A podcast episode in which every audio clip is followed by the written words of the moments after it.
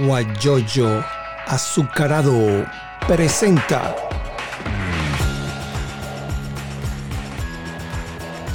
la noticia con Eleazar Benedetto. Eduardo Fernández, independiente del Partido Social Cristiano Copey, fue candidato presidencial y, y ha estado siempre en el movimiento político. Hay muchas preguntas que hablan de, de su participación de la, a través del, de Instagram y de donde coloqué en las redes, donde coloqué que iba a entrevistar a Eduardo. Bueno, mucha gente me dijo, mira, pregúntale tal cosa. Bueno, vamos a esperar que haya conexión con las personas. Ya Maribel Bermúdez de España está conectada, una amiga de, de lechería, y así como ella, muchas personas. Y entonces podemos comenzar de una vez esperando que entren algunas otras personas de, en el caso de, de, aquí de, los Estados Unidos. Le saluda Eliazar Benedetto Gómez desde Houston, Texas, Estados Unidos, y estamos haciendo, em, empezando, reiniciando nuevamente estas entrevistas que la teníamos parada porque empezamos a trabajar y entonces el horario no nos permitía. Pero bueno, Bienvenida también Xiomar, Xiomar Gregorio Arteaga, también se conectó. Muchos saludos, Xiomar. Estamos ya, tenemos el aire a, Eduardo Fernández. Y bueno, comenzamos entonces, le damos la bienvenida. Él está en Caracas, estamos llamando por su celular y entonces conversando con él. Y entonces hay una pregunta que me enviaron por aquí que me dice, ¿Cuándo piensa usted que fue el momento histórico que se frustró el proyecto COPEI, que fundado por Rafael Caldera en, en la década del 40? Buenos días y bienvenido. Buenos días, muchas gracias por la llamada, muchas gracias por la entrevista. Bueno, esa primera pregunta que tiene que ver con la historia de COPEI, yo creo que COPEI, eh, la historia de COPEI es muy, muy curiosa, porque desde 1946 hasta 1992 COPEI siempre creció, creció, creció de acuerdo con los resultados electorales que, están en, las, en los archivos del Consejo Nacional Electoral. Uno puede comprobar cómo pasamos de 100 mil votos a 200, después a 400, después a 600, después a un millón, que fue lo que sacó Caldera el año 69, cuando fue presidente por primera vez Después, eh, Lorenzo Fernández pierde las elecciones en el 73, pero pasa de un millón a un millón seiscientos mil votos. Y después Luis Herrera saca más de dos millones de votos. Bueno, y en el año 88 me tocó a mí ser candidato y sacamos la más alta votación en la historia de COPEI, tres millones de votos. Después en el año 92 hubo elecciones de gobernadores y COPEI ganó la mayoría de las gobernaciones de Estado fue el partido con más gobernaciones y, con más votos. Eh, ¿Qué pasó? ¿En qué momento eh, empieza la, declinación de Popey? El año 93, cuando el líder fundador del partido, la figura más representativa del partido, resolvió ser candidato presidencial por fuera del partido. El partido había escogido como su candidato presidencial a Osvaldo Álvarez, y Caldera se lanzó por fuera. Entonces allí se dividió el electorado social cristiano y empezó la declinación de Copey. Algo así, Eduardo, algo así como, como eso que se habló del chiripero, para que la gente que, es más joven que nos está escuchando sepa de qué se trata.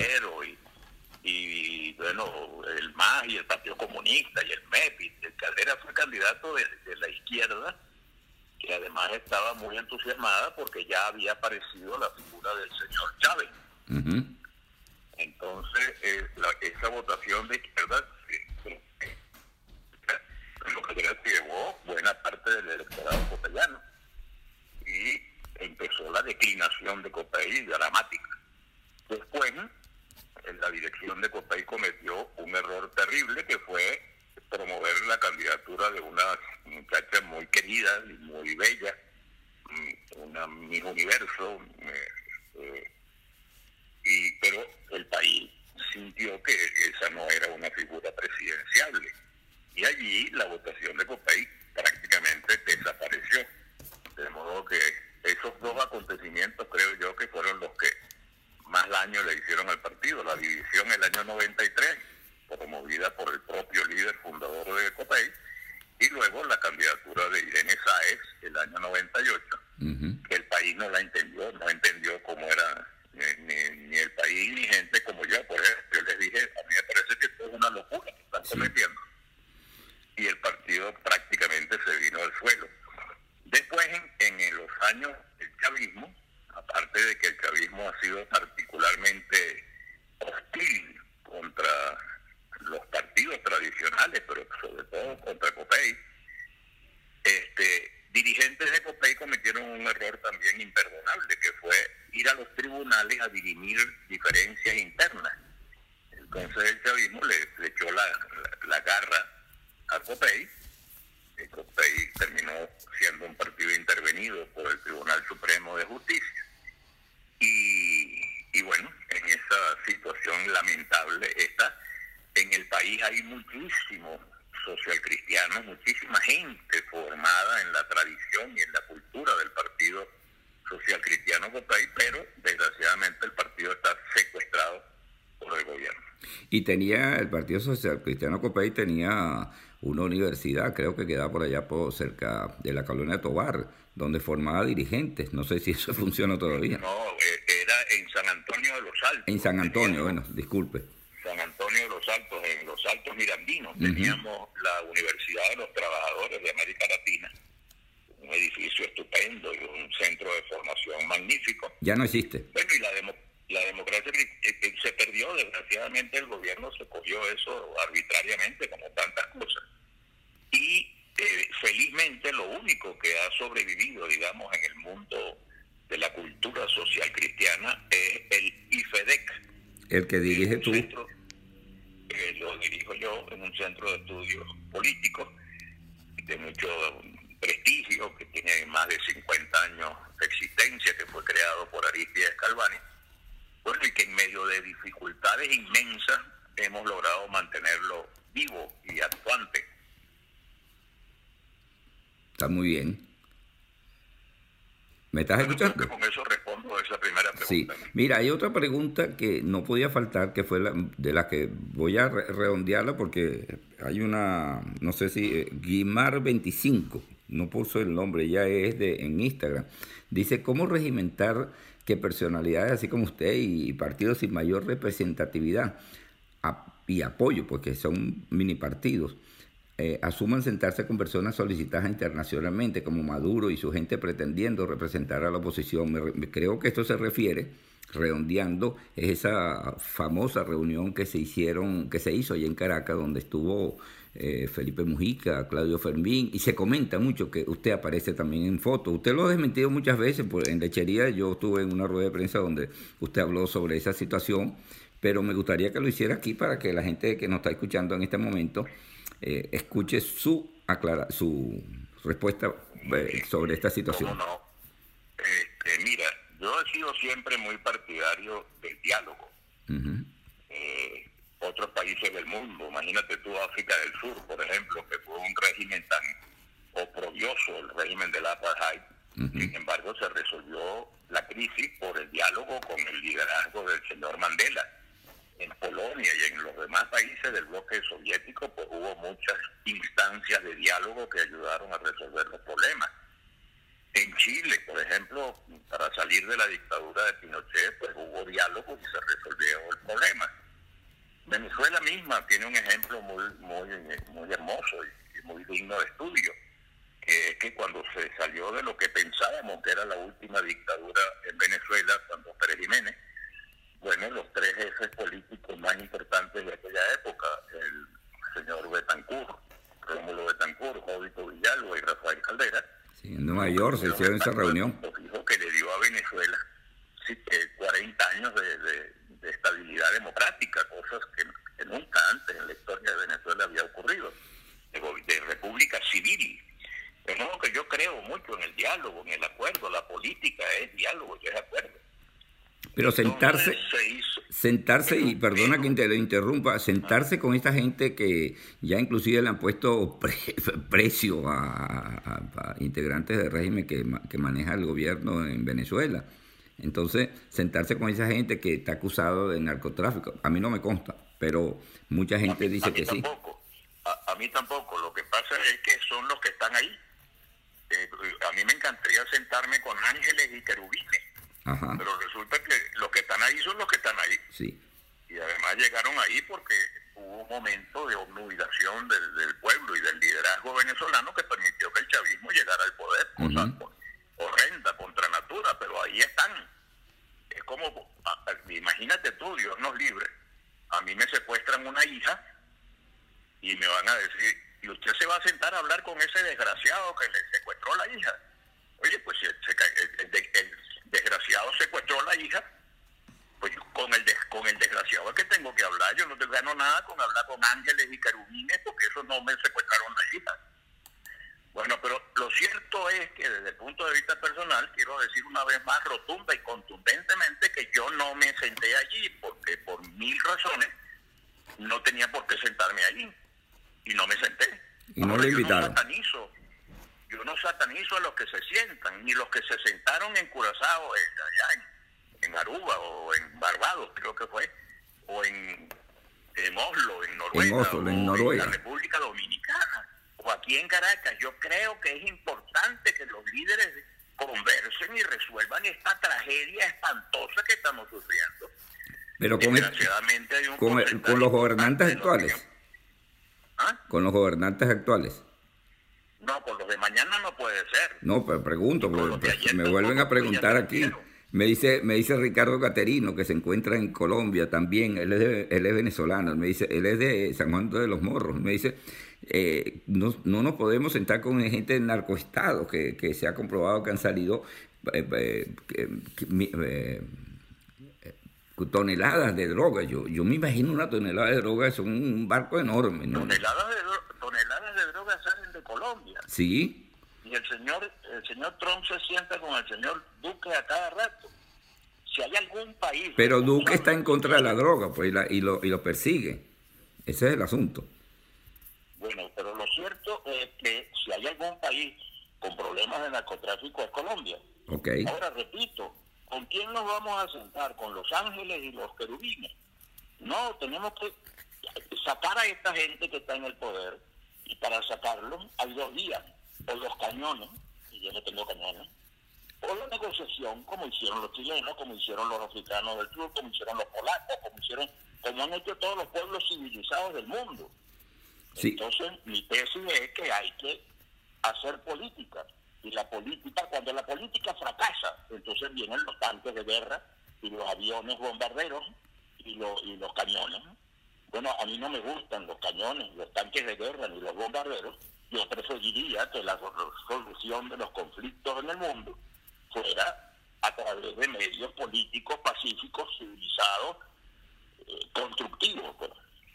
Pero repito, yo no he estado en esas conversaciones, ni en esas, no estuve en Oslo, no estuve en Barbados, no estuve en la República Dominicana, ahí estuvo el G4, y yo no estuve tampoco en eso que llaman la, mesita de la, de, la, de la Casa Amarilla. No estuve allí, no sé por qué demonios siguen todavía preguntándome por eso. Yo no he estado en ninguna de esas conversaciones, ni las del G4 de la mesota, ni de la mesita, pero yo espero que mis dirigentes de mi país sean suficientemente inteligentes como para que resuelvan este problema sin necesidad de llegar a los extremos de una invasión militar o de una guerra o de un golpe militar. Estamos conversando con Eduardo Fernández, conocido dirigente eh, y fundador, creo que, yo creo que ya estaba crecido cuando tanto como fundador. bueno, dirigente fundamental de ese partido. 20 años. Sí, pero fíjese una cosa, por aquí pregunta también otra persona, me dice, Pinochet no era narcotráfico, era un dictador, mató un montón de gente para lograr quedarse allí, estabilizó y, se sentaron a conversar con él. Entonces, ¿cómo van a sentarse con una gente que, que, que, que, que son que es como un narcoestado, dice Ricardo Caterino? Ah, ahora resulta que Pinochet era un angelito, un caballero. No, no, que era un dictador y que asesinó un montón de gente, es lo que está diciendo. Un asesino, un asesino y un torturador y un hombre que hizo cosas horribles. Y sin embargo, Se sentaron. Los chilenos conversaron con él y lograron salir de la dictadura. Y también me dicen, no, pero es que el señor de Polonia, la dictadura comunista en Polonia, no eran tan malucos como, como el señor Maduro. No, mira, la dictadura comunista en Polonia fue una, una cosa horrible. Mató mucha gente. Los comunistas en Polonia fue espantoso. Y sin embargo, el señor Valesa se reunió con el señor Jaruzelski, negociaron y lograron que Polonia se convirtiera en un país democrático y salieron de la dictadura comunista. Y así pasó con todos los países del área soviética. Eh, el señor Mandela lo tuvieron 27 años preso arbitrariamente y salió de la cárcel no a vengarse, sino a negociar con su carcelero y al carcelero, al jefe de los carceleros, lo nombró vicepresidente del país para poder sacar al país adelante.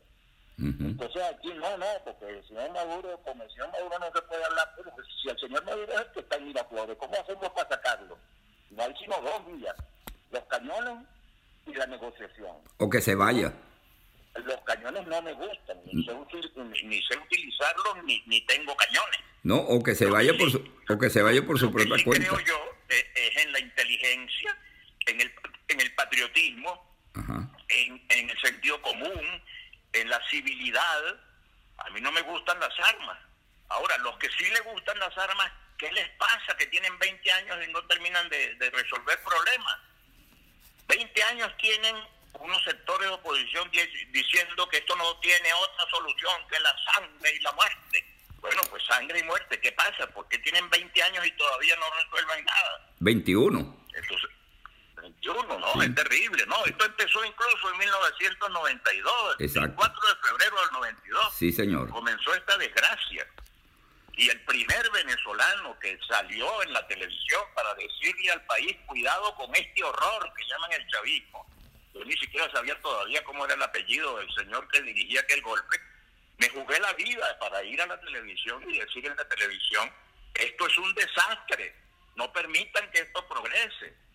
Después Chávez convocó una cosa que llamaron la constituyente para tener el poder absoluto y me opuse a la constituyente y todo el país, incluso señores que ahora son muy opuestos al gobierno, ayudaron a Chávez a hacer la constituyente y a tener el poder absoluto. Muy bien, fíjate que aquí tienes una, una persona de Cumaná que está radicado en Puerto La Cruz, se llama Domingo Luis, y dice lo siguiente, recuerdo Recuerdo a Eduardo Fernández en la intentona de Chávez contra Pérez. El único político que se jugó el pellejo y su carrera política por la democracia fue Eduardo Fernández.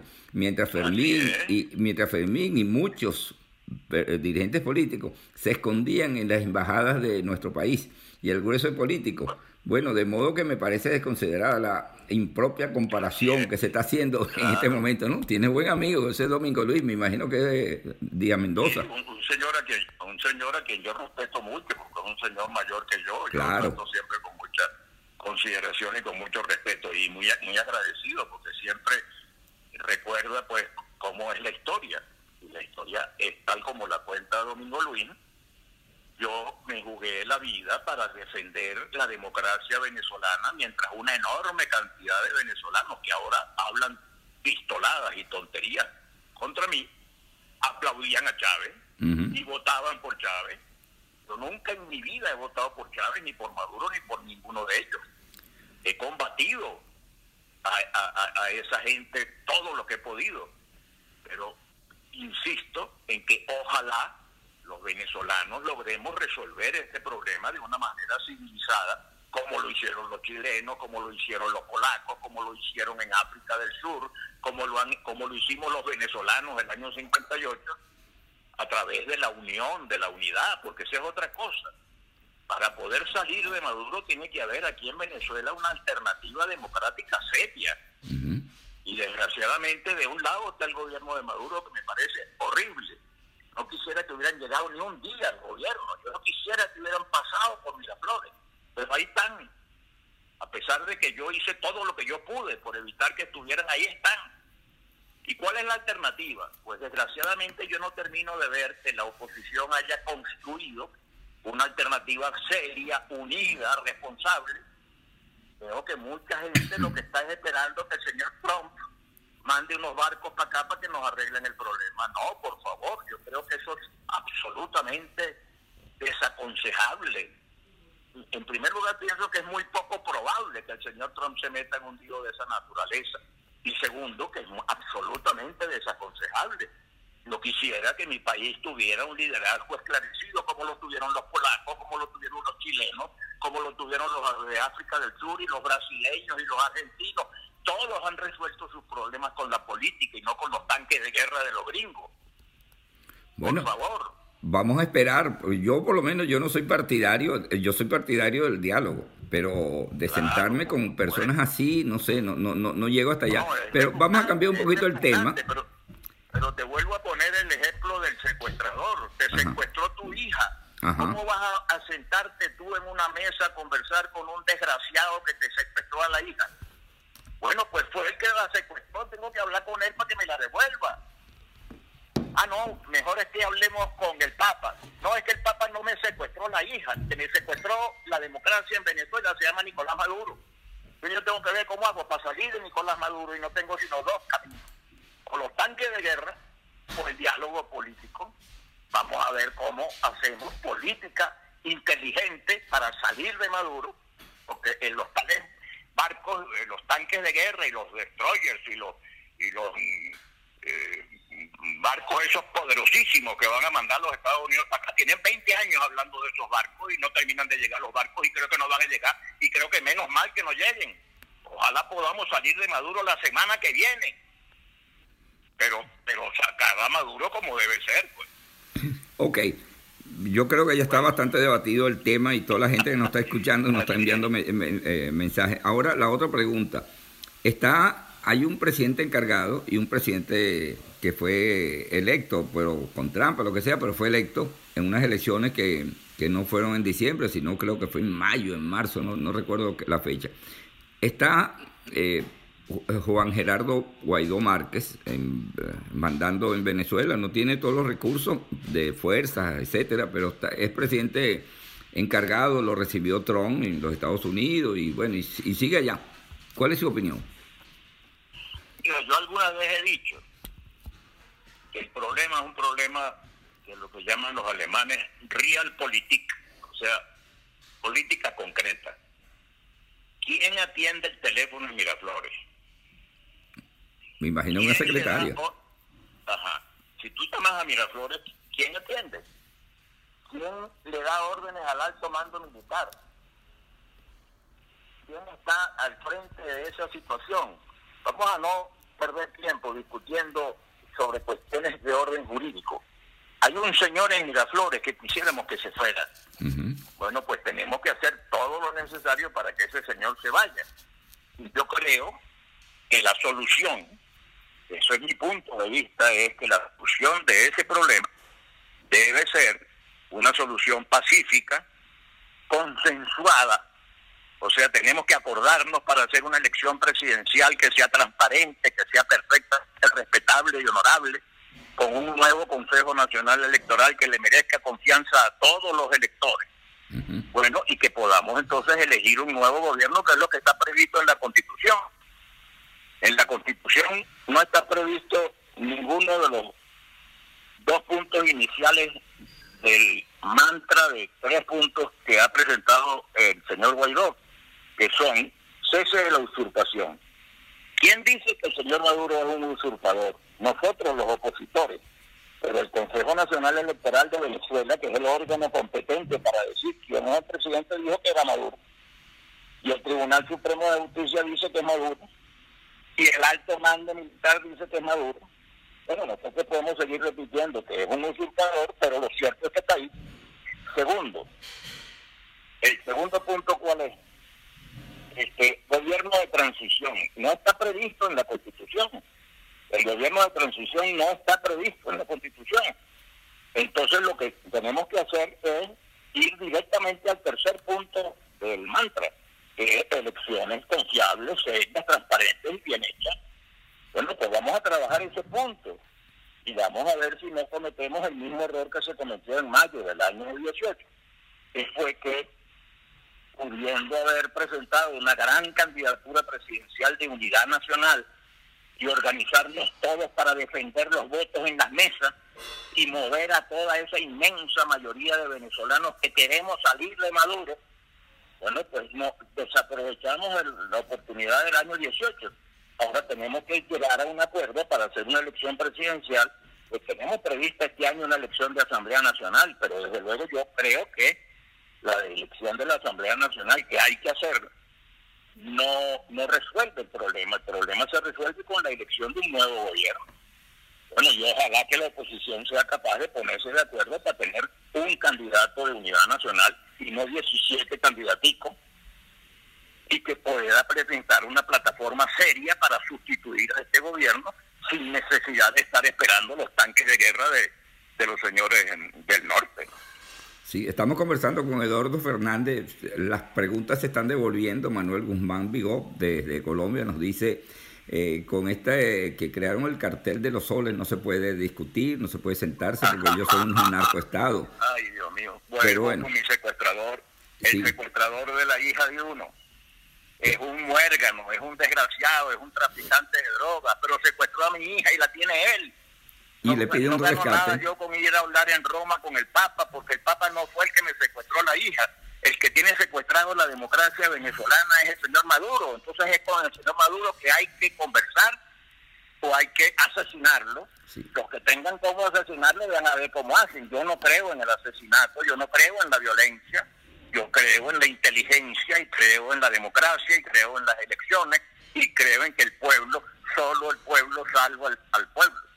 Ok, hay una pregunta que es muy importante, yo que, que, tiene también que ver conmigo, porque yo soy jubilado de una universidad venezolana. Eh, Xiomara, Xiomar, Gregorio Artiaga, él nos pregunta y me dice, pregúntale que, cuál es su opinión sobre la universidad venezolana. Este es un gobierno que ha hecho de todo, ha destruido las universidades.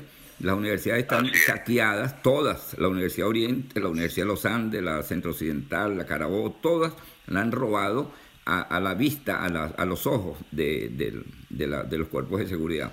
Y antes se podía eh, tener un buen sueldo y uno viajaba para cualquier parte, iba por las carreteras, pero en este momento los sueldos universitarios, y lo, lo digo yo, es que bueno, aquí está Manuel Guzmán, dice, a un secuestrador de mi hija primero lo mato y luego recupero a mi hija. Bueno, eso sería un problema muy serio. Pero Bueno, que proceda, de acuerdo con su criterio. Sí, pero fíjese una cosa. que proceda Manuel en esa fórmula. A mí no me gusta matar ni siquiera al secuestrador de mi hija. Sí, pero fíjate otra cosa, ¿no? Entonces... mi hija me devuelva a mi hija. Yo lo que el señor Maduro me devuelva la democracia Sí, ahora lo, lo, el problema el problema de las universidades, ¿no? Usted que conoce el es, un problema grave que pasa en las universidades los, los salarios. ¿Usted sabe cuánto gana un profesor titular ah, exclusivo que, que no trabaja sino en la universidad? No llega a 18 dólares. Y ahorita que aumentó el dólar eh, más alto, entonces, bueno, llegará a 18 dólares. Más o menos. ¿Y cuántos son 18 dólares? Cuánto, ¿Tú sabes cuánto gana un diputado jubilado que dedicó 20 años de su vida a trabajar por el país y a servirle a Venezuela? 3 dólares. Imagínate. Ahora, esto de las universidades es importantísimo porque el futuro no pertenece a los países que tengan más petróleo. El futuro pertenece a los países que tengan más y mejor educación. Esa ha sido mi prédica toda la vida tenemos que darle importancia a la educación. Es trágico lo que está pasando en las universidades. Este gobierno ha destruido no solamente las universidades, este gobierno ha destruido todo lo que ha tocado. Es una especie de rey Midas al revés. El rey Midas era aquel señor que todo lo que tocaba lo convertía en oro. Este gobierno todo lo que toca lo destruye. Y ha destruido las universidades y el país necesita universidades y si algo hay que reconocerle a los 40 años de República Civil, es que durante esos años surgieron universidades de gran prestigio y de gran categoría en Venezuela, la Universidad de Oriente. privada. La Universidad de Oriente, la Universidad Central, la Universidad Católica Andrés Bello, tantas universidades, la Universidad del Maracaibo, de la, la Universidad de Zulia, la Universidad de Mérida, universidades muy buenas y que surgieron durante esos años. Se, se ocupó la gente de la educación, pero no suficientemente. Yo cuando fui candidato a la presidencia de la República puse como primera prioridad, como prioridad absoluta en mi programa de gobierno, que si yo ganaba las elecciones me iba a ocupar de que los maestros de escuela estuvieran bien pagados y bien preparados, de que las escuelas fueran ejemplares. El grado de civilización de un país se mide por la calidad de sus escuelas para los niños. Es verdad. Porque si las escuelas de los niños son la porquería que son en este momento, ¿cómo puede un país decir que es un país civilizado si por culpa de este gobierno infeliz las escuelas están en el colmo del abandono y, de- y los niños no tienen alimentación? Un niño que tiene hambre no asimila ninguna eh, ninguna enseñanza y las universidades están en el suelo. No, mira, lo que hay que hacer en el próximo, eh, una vez que salgamos de este gobierno tan malo que tenemos, es darle a la educación prioridad absoluta y recuperar eh, lo- el trabajo que se hizo y que hay que hacerlo con, con mucho más sentido de calidad y de cantidad de educación, más y mejor educación, fue mi consigna. Y yo creo que sigue siendo, estando vigente, que lo que necesitamos es más y mejor educación. Así es. Vamos a saludar a, es una costumbre que yo siempre hago, a Jesús Salazar, un colega periodista que tiene un magnífico programa y se formó en Unión Radio Puerto La Cruz. Eh, También, bueno. también vamos a Rosana Palomo, está también conectado con nosotros, eh, Ricardo Caterino, que está en Colombia. Él, él estaba en Puerto La Cruz, hay mucha gente ¿no? que, está, que está fuera del país por, por Mayerlin, que tiene un- una empresa eh, aquí, ella es del Tigre, tiene una empresa de importación aquí mismo, cu- cuando usted necesita, bueno, en este momento todo, no hay, no hay vuelo para ninguna parte, pero ella tiene un negocio que importa, que va, usted lo llama y le dice, necesito tal y tales cosas, y ella lo compra, lo mete en una caja y se lo envía a, a- a la dirección que usted le da en Venezuela, y lo que tiene que pagar es una tontería de una comisión de por el trabajo que ha hecho. Eh, bueno, claro, como es natural, Claro. No, es un servicio estupendo. Me encantaría que me mandaran las señas y los datos, porque ¿Cómo no? yo confío en que se establezca la normalidad en el mundo, Sí. que podamos eh, importar las cosas que necesitamos importar. Aquí tengo otra pregunta que tiene que ver con la primera, con las primer, como entramos. Jorge Márquez, un ingeniero petrolero, egresado, por cierto, de la Universidad Oriente, está en, en Houston, y dice, el diálogo debe abor- abordarse y mantenerse como instrumento, sin embargo, hemos agotado todos los canales, por tanto debemos utilizar los mecanismos que sean necesarios para liberar a nuestro país.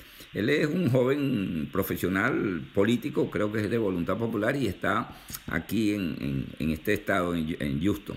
¿Qué le, qué le respondería Eduardo Fernández? Bueno, que los utilice, utilice todos los medios. Cuando él dice todos los medios, me imagino que está pensando en los, en los barcos de guerra y en los tanques. Bueno, utilícelos, pues, ¿qué pasa? 20 años hablando de que vienen los barcos y no terminan de llegar. Yo creo que los barcos no van a llegar nunca, pero es que además pienso que ojalá que no lleguen. Yo lo que creo es que hay que salir de este señor, y para salir de este señor y de este gobierno, del señor Puro y del gobierno, este, tenemos que construir una política inteligente y hacer lo que hicieron otros países que lograron salir de la dictadura comunista en Polonia. Qué horror fue esa dictadura. Ahora le dicen a uno, no, es que tú mencionas Polonia, pero resulta que los polacos eran una maravilla. No, no eran ninguna maravilla, fueron unos asesinos terribles, como son normalmente los comunistas cada vez que llegan al poder. Y lo de eh, África del Sur eran unos desgraciados que maltrataban y, y- y dejaban a los negros, que son los dueños de ese país además, porque era, era la mayoría absoluta y no los dejaban ni siquiera votar. Bueno, y Mandela con inteligencia, no con tanque de guerra, no, nadie mandó tanque de guerra para África del. El señor Mandela logró liberar a su país. Y en Chile el señor Elwin y los señores políticos democráticos se pusieron de acuerdo y lograron salir de la dictadura sangrienta. Ahora le dicen a uno, no, es que Pinochet era un caballero. No, no, ningún caballero, era un asesino. Bueno, en todo Pero caso, no era narcotraficante. no, nos tocó el peor. A mí no me consta que sea na- narcotraficante, yo no conozco los expedientes. Ajá. En todo caso, es una acusación que coloca la situación en términos mucho más graves. No, es que el tipo además la monja y encima trafica drogas. Bueno, ninguna de las dos cosas me consta. A mí lo único que me consta es que el tipo está en Miraflores y yo no quiero que siga en Miraflores, yo quiero que se vaya de Miraflores. Rafael Antón, Eduardo. Si el señor Márquez tiene una manera de sacar tipo, porque es amigo de alguien que tenga un tanque de guerra, bueno, que proceda. Rafael Antón. Los militares, los militares tumbaron a Chávez y después no supieron qué hacer con él. y, y Chávez regresó otra vez al poder. Entonces yo no confío en golpes militares, yo no confío en tanques de guerra. Mire, los, los, tanques de guerra americanos se metieron en, en, Siria para una operación que iba a durar unos meses y tienen seis años de guerra pulverizando ese país. No me gusta la guerra, lo siento mucho, pero es que no me gusta. Rafael Antón dice, este gobierno militar no dialoga, solo impone. Los militares tomaron el control de las instituciones y se niegan a una salida acordada. Más o menos... Entonces, eh, ¿qué, propone Rafael? No, no, está diciendo que se niegan a unas salidas acordadas. Entonces nos, aguantamos al tipo. bueno, será. Porque sí, sí, sí, sí, el señor Jaruzelski en Polonia también era militar.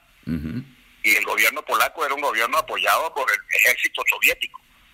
Sin embargo encontraron la manera de salir de eso. Yo lo que insisto, el que tenga tanques y esté dispuesto a usarlo, que los use. Yo estoy oyendo de tanques desde hace 20 años y, no terminan de aparecer los tanques.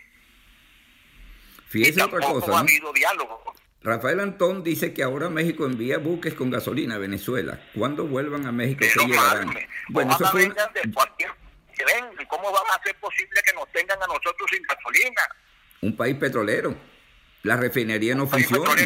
No, ¿y, ¿y por qué no tenemos gasolina? En primer lugar, por la torpeza de este gobierno que acabó con PDVSA. Esa es la primerísima razón. Claro. Pero en segundo lugar, porque nos tienen, eh, eh, eh, se han adoptado una serie de medidas que impiden que Venezuela tenga gasolina. ¿Y quién, quién paga eso? El pueblo, la gente que tiene, nosotros los que tenemos que hacer colas tres días parados en una cola para poder llegar a una gasolinera. El señor Maduro no hace cola para conseguir gasolina.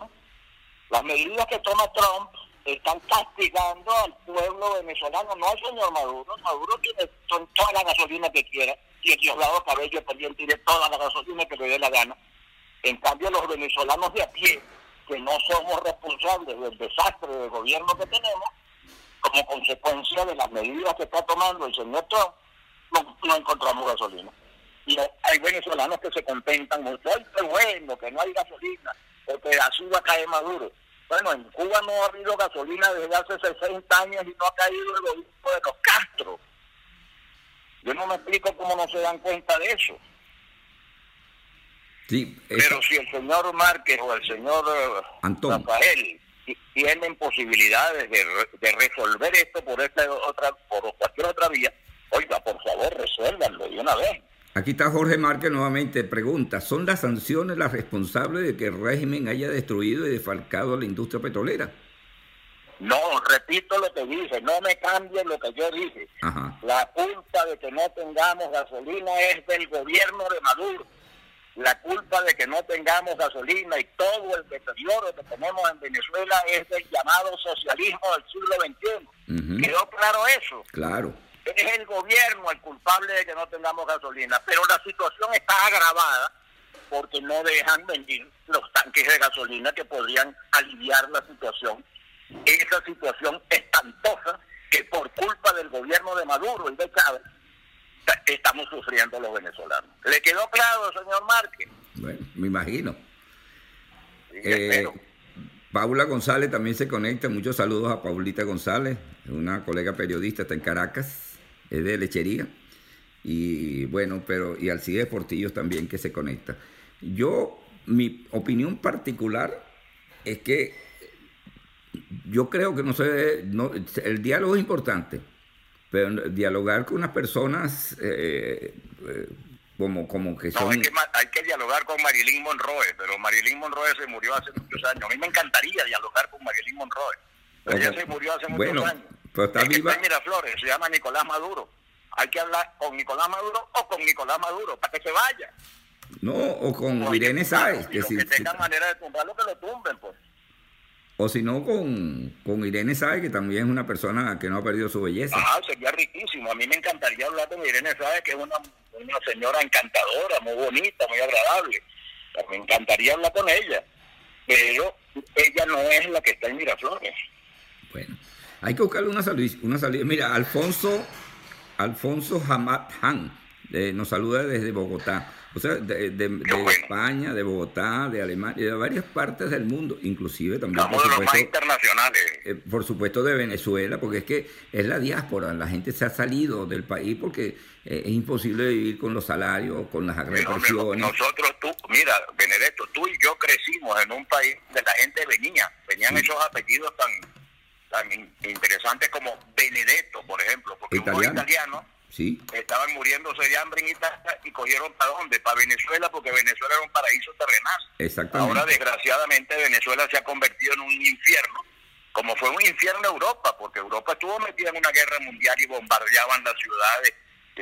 Por eso fue que nosotros los venezolanos nos beneficiamos de los Benedettos y muchos otros venezolanos que vinieron, sus abuelos o sus padres, y trajeron gente culta, gente inteligente, gente que ayudó al progreso y al desarrollo del país. Y de España también llegaron un montón de gente con la guerra civil. De España, de Portugal, de Colombia.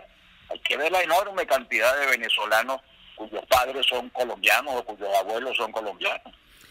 Y, venezolanos que ellos mismos nacieron en Colombia. El amigo Alfonso Hat de que nos, nos envía un mensaje de Bogotá, dice, la culpa empieza desde 1998 cuando votaron por Chávez, recordando Irene, ella hizo de municipios muy hermoso, pero le hicieron la vida imposible. Y también le vamos a dar la bienvenida a Wilman Álvarez y Vilca Fernández. No sé si Vilca Fernández es el dirigente estudiantil, me imagino que sí, que está también por allá, creo que está en Colombia, en Perú que tuvo que, que irse, le conmutaron la pena, lo que hacían antes, ¿no? Te va, pero te soltamos, pero te tienes que ir del país. Y, y, y, mucha gente también, eh, por ejemplo, en el caso mío, yo tenía varios programas de radio y, me, con Natal siempre me lo cerraba.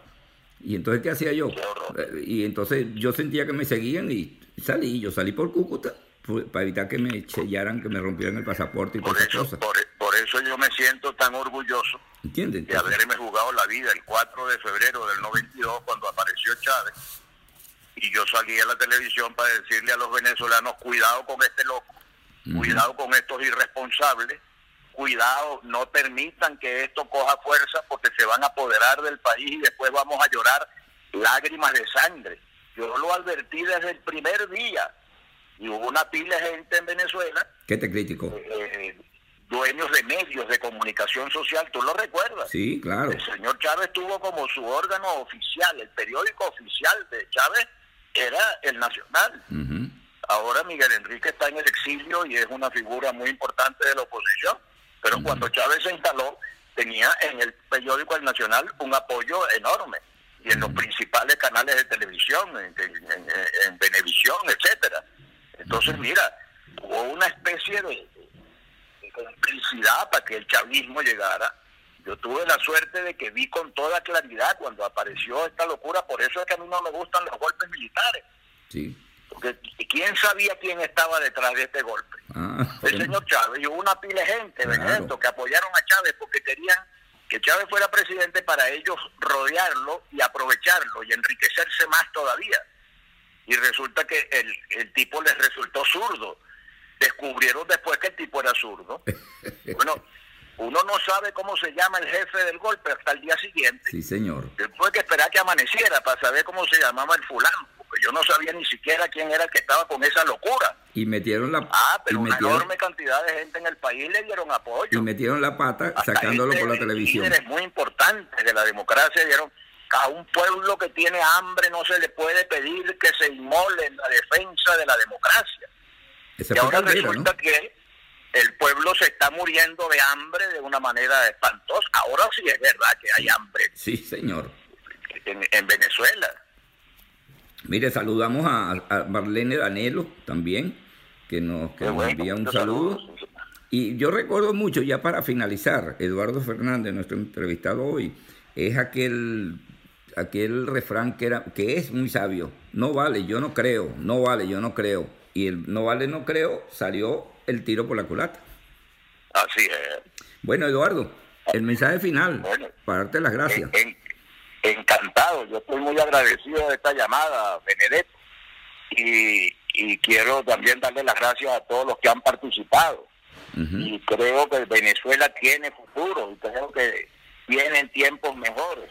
No nos dejemos arrebatar la esperanza. Tenemos que mantener la, la confianza de que más pronto que tarde los venezolanos lograremos salir de este horror de gobierno que tenemos y, volver, y podremos tener una democracia moderna con progreso económico, con bienestar social, que todos los venezolanos podamos vivir bien. Esos son mis mejores votos para toda la audiencia de tu interesante programa radial. Muchas gracias, Eduardo Fernández, por esta entrevista. Nosotros... Me tú sabes que, aquí en Venezuela pagan las entrevistas muy bien pagadas, así que me mandas el chequecito del dólar. No, me envía el número a la cuenta. Muchas gracias, Eduardo Fernández. Grande y mucho éxito, pues mucho éxito. Encantado de saludarte. Chao. Gracias. Bueno, terminamos. Le saluda hasta esta hora Eliazar Benedetto Gómez. Nos veremos mañana a la misma hora. Manuel Guzmán, otra vez saludo. Y Ferre, amigo de lechería también. Muchas gracias por estar en sintonía. Y será hasta mañana. Guayoyo azucarado presentó la noticia con Eleazar Benedetto.